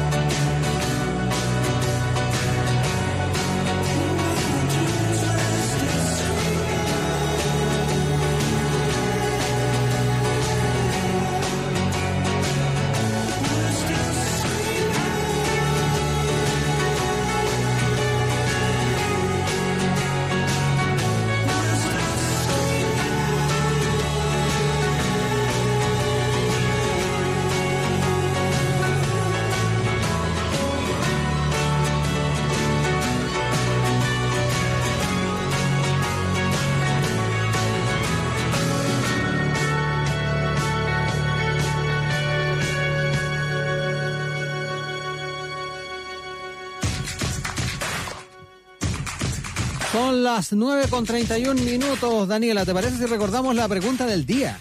Por supuesto, porque la idea es que respondan en arroba radio. La pregunta es respecto a la vuelta de las lluvias y esta gran parte de la zona centro-sur donde se vieron afectadas viviendas, que estuvieron anegadas, también hubo corte de luz y colapso de las alcantarillas. Una vez más nos preguntamos qué hacer para prevenir. Una encuesta y una pregunta bien contestada durante esta mañana. Hay tres opciones, mejores obras públicas, mantención de colectores y un plan de invierno. Cualquiera de esas tres opciones puedes escoger, puedes votar y si es que estimas conveniente puedes agregar una eh, comentando con el hashtag sin tacos o también opinando ampliamente de lo que te parece la situación que se ha estado viviendo con este frente que ha afectado a la zona centro-sur del país. Al menos hoy sube la temperatura 6 grados. Tenemos cuando son las 9 de la mañana con 30 minutos según la Dirección Meteorológica de Chile, esperando 11 para este martes 30 de junio. Oye Daniela, ¿vamos a pausa? Vamos. Vamos a esa pausa. Un descanso siempre es mejor sin tacos ni corbata. Una pausa y volvemos en USACH, la radio de un mundo que cambia. El Instituto Nacional de Derechos Humanos y Radio USACH te recuerda los derechos que tienes en tiempos de cuarentena. Si eres mujer víctima de violencia durante la cuarentena, denuncia llamando al 1455. El Estado tiene la obligación de garantizar tu derecho a una vida libre de violencia y otorgarte ayuda oportuna y eficaz frente a toda forma de violencia. En tiempos de emergencia, el INDH promueve y protege tus derechos. Colabora Radio USACH. De números, siempre saludable hablar de historia. De lunes a viernes, desde las 9 de la noche, te invitamos a La Hora del Museo. 60 minutos para conversar y reflexionar con escritores destacados sobre sus libros e investigaciones. Conduce el periodista Luis Cruz. La Hora del Museo, de lunes a viernes desde las 21 horas, un programa del Museo Histórico Nacional y USACH 94.5, la radio de un mundo que cambia gracias a su historia. El tiempo pasa volando sin tacos ni corbata. Ya estamos de vuelta en la 94.5, USACH, la radio de un mundo que cambia. Son las 9 de la mañana con 33 minutos. Estamos con ustedes en la 94.5 en FM Radio Usach. Eh, también nos pueden eh, escuchar en www.radiousach.cl y además descargar nuestra aplicación en eh, Google Play y Apple Store. Ahí también pueden revisar todos nuestros contenidos. Daniel, está esa línea de tiempo que tanto te gusta. A los dark. No, no me digas nada, dark. Me, ¿La viste todo esto? me faltan dos capítulos. A mí me da nervio sumergirme en esa oscuridad nuevamente. No, me quedan do- dos capítulos, pero está súper enredado. Lo único que te digo que, que está súper enredado. Pero no es en real la línea de tiempo de Radio Usach, No, para, nada. Está clarita. clarísima, te puedes mover en los contenidos, en los programas eh, de, de los últimos días y además también puedes revisar otros contenidos, las notas, eh, las diferentes informaciones que aparecen en nuestra web también son replicadas en nuestra aplicación, así que muchas opciones son las que se abren si es que tú descargas eh, la aplicación de Radio Usach en eh, Apple Store y también en el Google Play. Exacto. Vamos a una nueva entrevista, ¿te parece? De un tema que hemos estado abordando en varias oportunidades eh, a lo largo de toda nuestra programación en Radio Usach, que es el tema de los emprendedores. Y ahora nos vamos a enfocar en los microemprendimientos. Exacto, queremos quedarnos eh, con ese dato, esa información, porque de acuerdo a un estudio reciente de la Fundación Sol, en Chile existen poco más de dos millones de microemprendimientos, de los cuales un millón y medio eh, operan en la informalidad, sin haber iniciado actividades en el Servicio de Impuestos Internos, sin permisos municipales y sin separar presupuestos de la empresa y del hogar. Los microemprendimientos corresponden al 24,3% de las personas ocupadas y son todas empresas de 10 trabajadores o menos, incluyendo al empleador. Sobre esto queremos conversar con el sociólogo a cargo del estudio, el investigador Benjamín Sáez, a quien damos la bienvenida. ¿Cómo estás, Benjamín? Buenos días. Muy bien, un gusto saludarles a la distancia. Siempre un gusto hablar con la radio. Igualmente. Lo primero, hablando de, de este estudio sobre los microemprendimientos, ¿cuál fue la hipótesis inicial que se plantearon para hacer esta investigación? Sí, bueno, en primer lugar nos planteamos una pregunta en relación a, a este sector de los emprendedores y las emprendedoras, eh, que habitualmente se pone en un lugar muy privilegiado del discurso en relación a eh, las posibilidades de mejora económica del país, eh, la posibilidad de surgir y la posibilidad de generar eh, mayores recursos. Incluso se habla hasta de una cuarta revolución industrial en relación a, a- a las posibilidades que tendrían estos microemprendimientos. Por lo tanto, nuestra primera pregunta fue, bueno, ¿es tal eh, la condición en la que se encuentran estos pequeños y pequeñas emprendedores y emprendedoras o en realidad eh, se trata más bien de actividades que son para subsistir?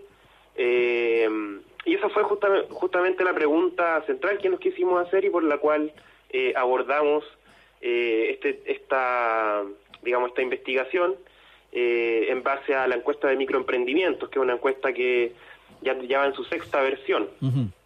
Oye, Benjamín, en ese sentido es interesante el poder, eh, junto contigo, eh, con- obviamente cotejándolo con los datos, ir eh, proyectando también por qué el nivel de informalidad es tan alto, eh, cuáles son los, factores que, influyen en aquello. Eh, aquí nos encontramos con muchas de esas personas que eh, realizan co- comercio en, las calles, vendedores ambulantes, con qué, con qué también tipo de trabajador nos estamos encontrando, o en este caso tipo de emprendedor. Claro, eh, como tú señalas, justamente uno de los, de los elementos que podemos apreciar eh, de forma bastante impresionante, ¿cierto? Es que una gran parte de estos emprendimientos se encuentran en esta situación de informalidad. Eh, por lo tanto, corresponden a lo que se conoce habitualmente como empresas de hogares.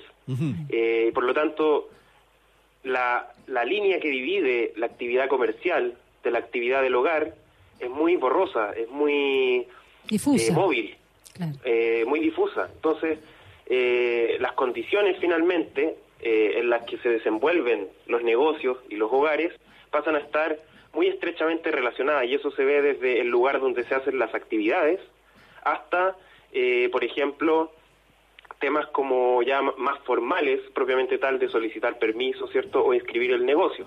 Por lo tanto, desde ese punto de vista, eh, como bien señala Rodrigo, prácticamente siete de cada diez microempresas hoy día están en un contexto de informalidad y en, en un contexto en el cual muchas veces no pueden acceder, por ejemplo, eh, a recursos, eh, digamos, más formales, bancarios o de otro tipo, incluso propios los propios recursos del gobierno. Hay que considerar que un 64% aproximadamente de estas microempresas eh, realizan su actividad con recursos propios, no recurren a ningún tipo de capital inicial externo, solo utilizan sus propios recursos para iniciar esta actividad, en menos del 6% eh, tiene algún tipo de acceso a crédito bancario, por lo tanto son personas que están, como se dice, eh, rascándose con sus propias uñas, ¿cierto? Y que, en términos, digamos, coloquiales, y que si uno analiza dónde se desenvuelven estos microemprendimientos, ya nos vamos a dar cuenta que, eh, un,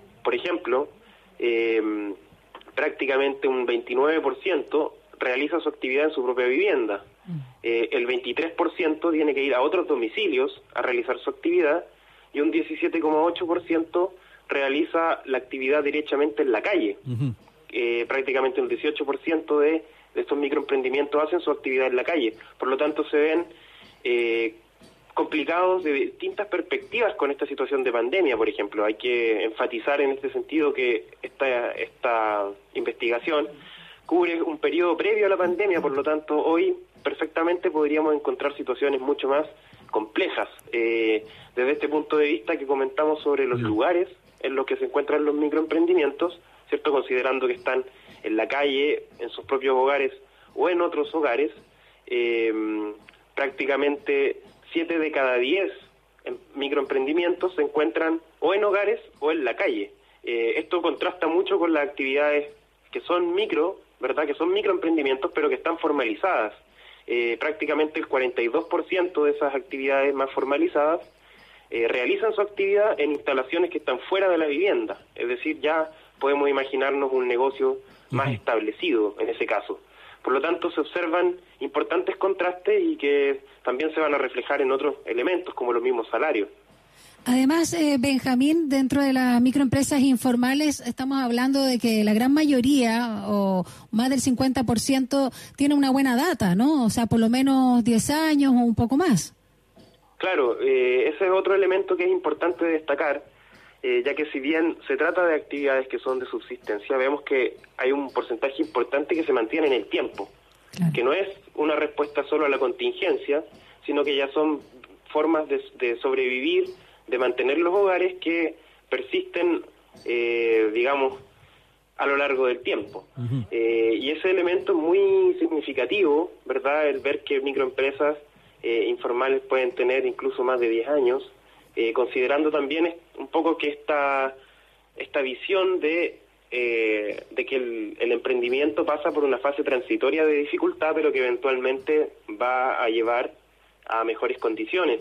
Sin embargo, si vemos eh, a un nivel general, prácticamente el 48,5% de los microemprendimientos no logran generar ganancias eh, mensuales superiores al salario mínimo, lo cual en el sector informal es mucho mayor y tenemos que prácticamente el 56,5% de los microemprendimientos informales no logran superar un salario mínimo de ganancia mensual. Estos, estos estamos hablando de más de 288 mil 850 pesos. ¿Cuánto? Exacto, son 288 mil pesos Claro. porque esta encuesta se levantó en el año 2019. Perfecto. Eh, eh, por eso estamos hablando de ese monto y estamos hablando de, a nivel, digamos, de los microemprendimientos informales, estamos hablando de más de 850 mil microempresas que no logran superar el salario mínimo como ingreso mensual. ¿Eso se agudiza con las mujeres, Benjamín? ¿Con las mujeres Ah. emprendedoras? Absolutamente, prácticamente el 73% de las mujeres microemprendedoras no logran superar el salario mínimo. Estamos hablando de más de 436 mil mujeres que están hoy día emprendiendo por su propia cuenta en distintas regiones del país, lo cual es bastante preocupante y que en algunas regiones se ve con bastante crudeza. Por ejemplo, la Araucanía, prácticamente el 61% de sus microemprendimientos informales ganan por debajo del salario mínimo. ¿ya? Por lo tanto, eh, ese dato también, y que se recrudecen las mujeres, nos da cuenta de justamente actividades que son, al parecer, más de subsistencia que actividades propiamente empresariales. Y ahí eh, es importante también el tema del tiempo, eh, ya que ya que pregunta Daniela sobre el tema de, la- de las mujeres que están emprendiendo y su, su, su horas de trabajo son un elemento muy importante que determina sus niveles de ingreso, dado que la actividad muchas veces va a depender de la cantidad de horas que, que se pueda desempeñar, ¿verdad?, en una actividad por, por su propia cuenta.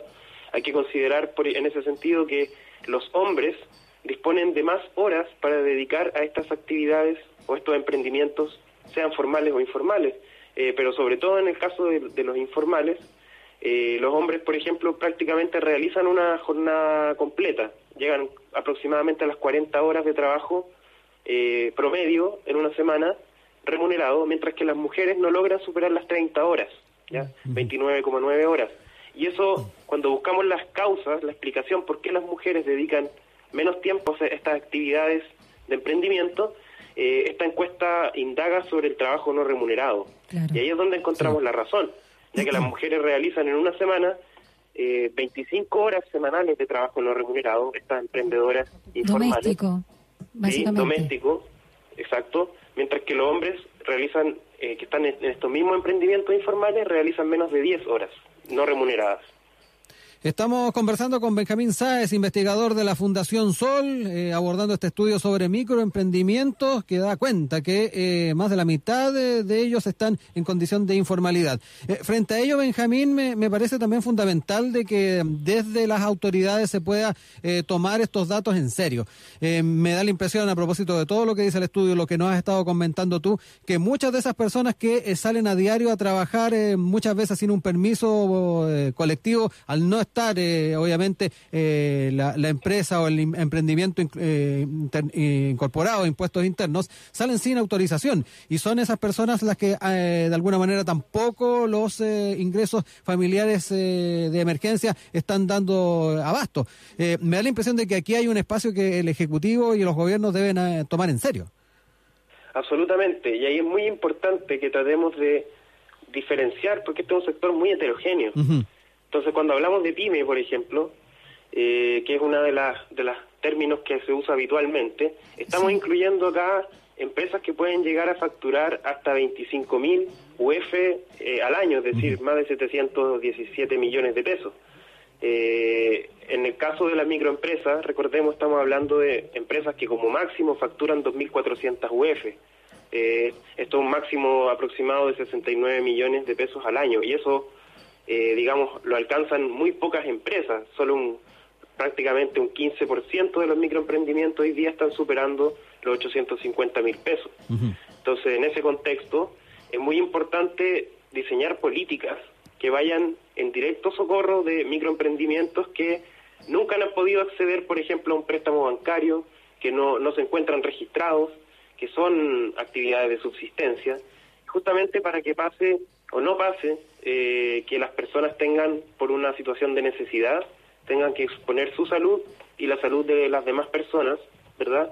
Eh, y en ese sentido sería importante y de pensar en una política que pudiera entregar universalidad y suficiencia en sus prestaciones, es decir, que pueda recurrir, porque este es un segmento que difícilmente será captado mediante políticas orientadas hacia un sector más formal o una em- empresas más constituidas, por lo tanto requiere otro tipo de, de auxilio y, y en ese sentido la ampliación del FOGAPE, que debería de una u otra manera cubrir a este sector, hasta incluso empresas que puedan facturar hasta un millón de UEFs, es, un, es una señal bastante eh, contradictoria, dado que eh, tenemos este sector que se encuentra bastante desprotegido y que está de una u otra forma en la primera línea de la efectividad de las políticas sanitarias, porque es el sector que está en la calle, está en los hogares, está desplazándose para poder trabajar. Entonces es muy importante entregarle un, un alivio económico, una certeza a este sector. Benjamín, perdona que te interrumpa un poco en la línea de lo que tú estás señalando. ¿Qué te pasa a ti como sociólogo eh, hablar de microemprendimientos cuando estamos hablando en realidad, y casi es un eufemismo, ¿no? Estamos hablando de supervivencia, porque eh, estos conceptos son como, de alguna forma, tapan la realidad. Eh, porque microemprendimiento suena como una persona que sale adelante con su iniciativa, con una idea, etcétera, que más o menos se maneja, pero en realidad estamos hablando acá, más allá de formales o informales, de una mera su- eh, subsistencia. ¿Qué pasa con esa mirada? Porque me parece, perdona que lo diga, pero un poco como ciútica e irreal respecto a la vulnerabilidad de estas personas.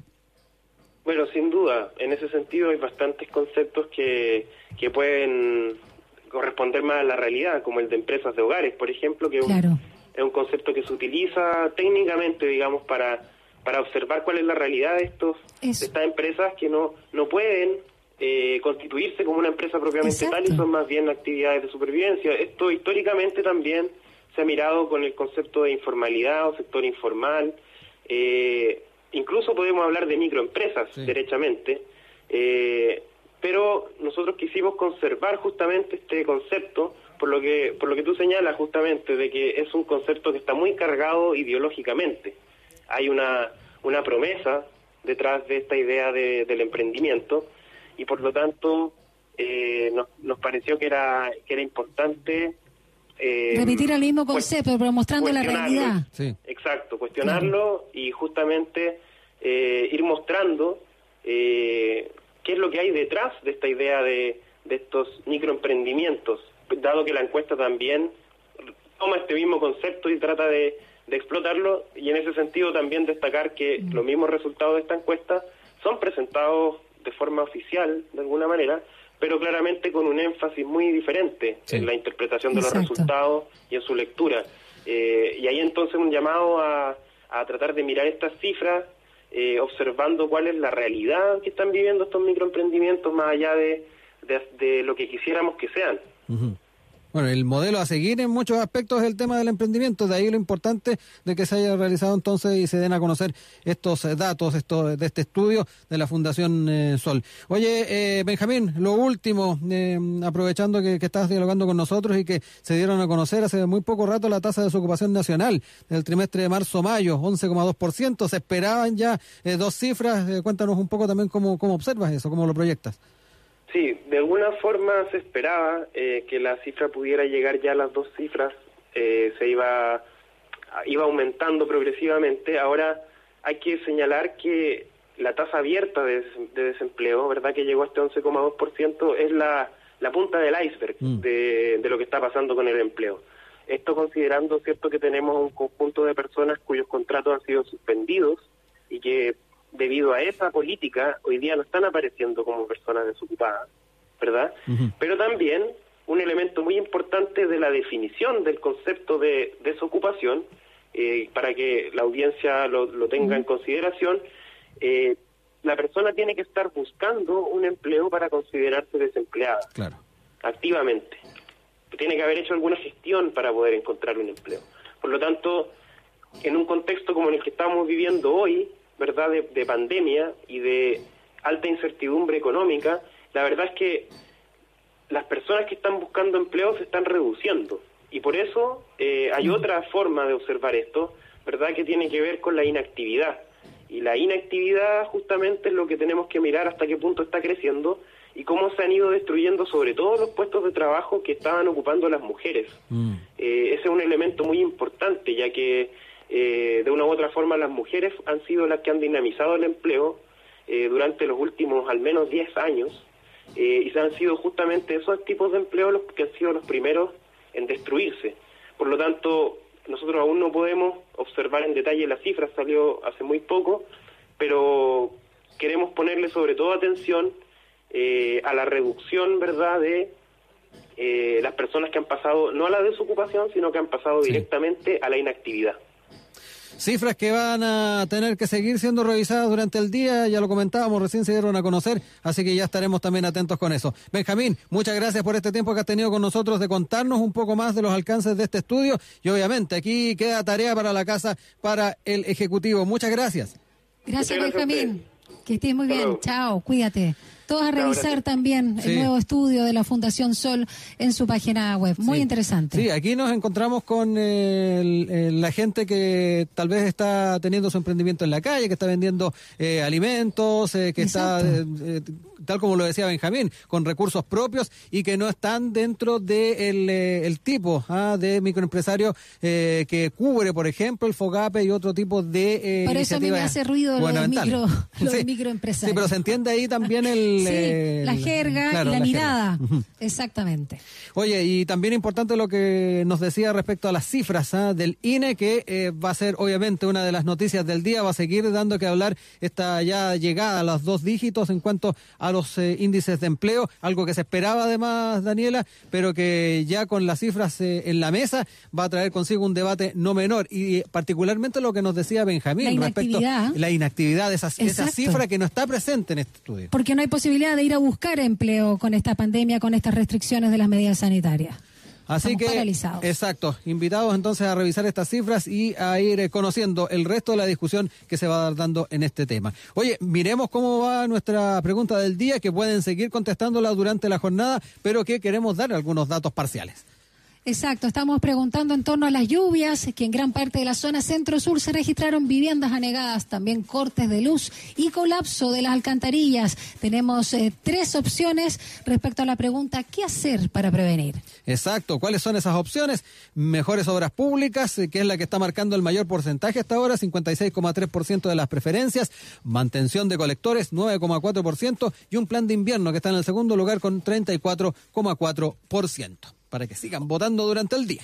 Oye, Rodrigo, si bien nos quedan pocos minutos, eh, comentar brevemente, antes de dar paso a la voz de los que sobran, una noticia que apareció recién hace una hora en el diario La Tercera, donde el ministro París, eh, tras la compra de Piñera en la Vinoteca este fin de semana, Ah, sí. dijo, a lo mejor el presidente se va a molestar, pero le voy a decir, creo que hay que medir la consecuencia de los actos. Me llamó la atención que antes él había dicho, porque Sí. suena eh, casi como...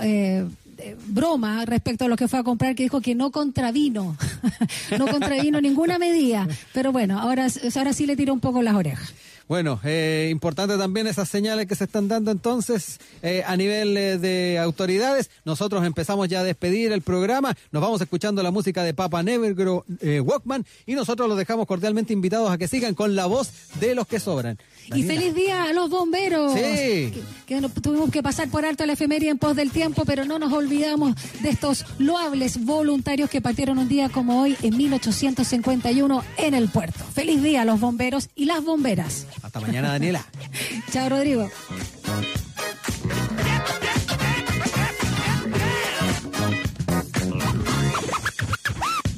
Mis ojos cegados por la luz, mi sonrisa se depara para un día lleno de vida y calor. Existe un ambiente familiar a mi alrededor.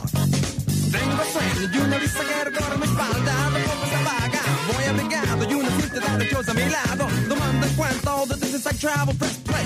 Silent tape, noise alargado away. My smile twitches as my beat gets the bass and pow. The opening sound just hit me right there. Leading my mind from here to nowhere. And there ain't nothing I can do. Smile, close my eyes and do it too. Look around, say what's ahead. Get in space and shake my head. Get in flow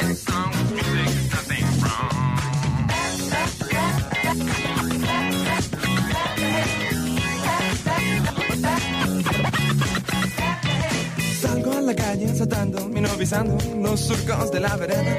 Cruzo la calle y miro para ambos lados por si alguien me atropella. Camino con style, llevo en mi cara un smile que refleja mi interior. Llevo el ritmo sin peso y sin un tropiezo, no podría ser mejor. Llevo el ritmo por dentro y por fuera, la música llena y recorre mis venas y el camino es tortuoso, ella lo endereza. Smooth out any aspereza.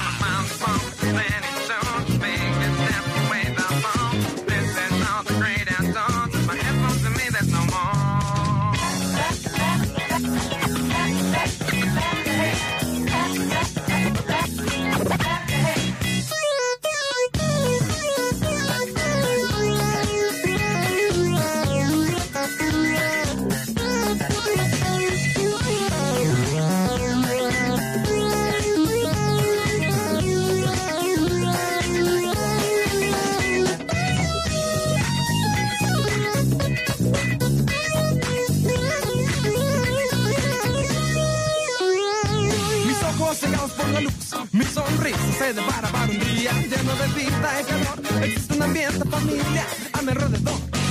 Tengo sueño y una vista que recorre mi espalda. De poco se apaga, voy abrigado y una gente de a mi lado. Tomando en cuenta all the distance I travel, press play. Silent tape, noise alargado away. With smile twitches as my feet the bass and pow. The opening sound just hit me right there.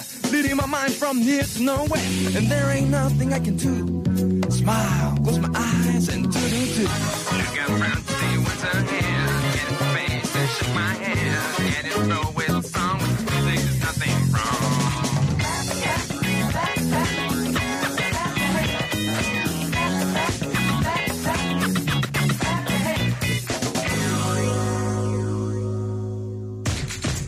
El café cargado de la mañana tiene mejor sabor cuando se toma sin tacos ni corbata. Un espacio para comenzar tu día con una opinión informada. Nos volvemos a encontrar de lunes a viernes de 8 a 10 de la mañana. Siempre en la 94.5.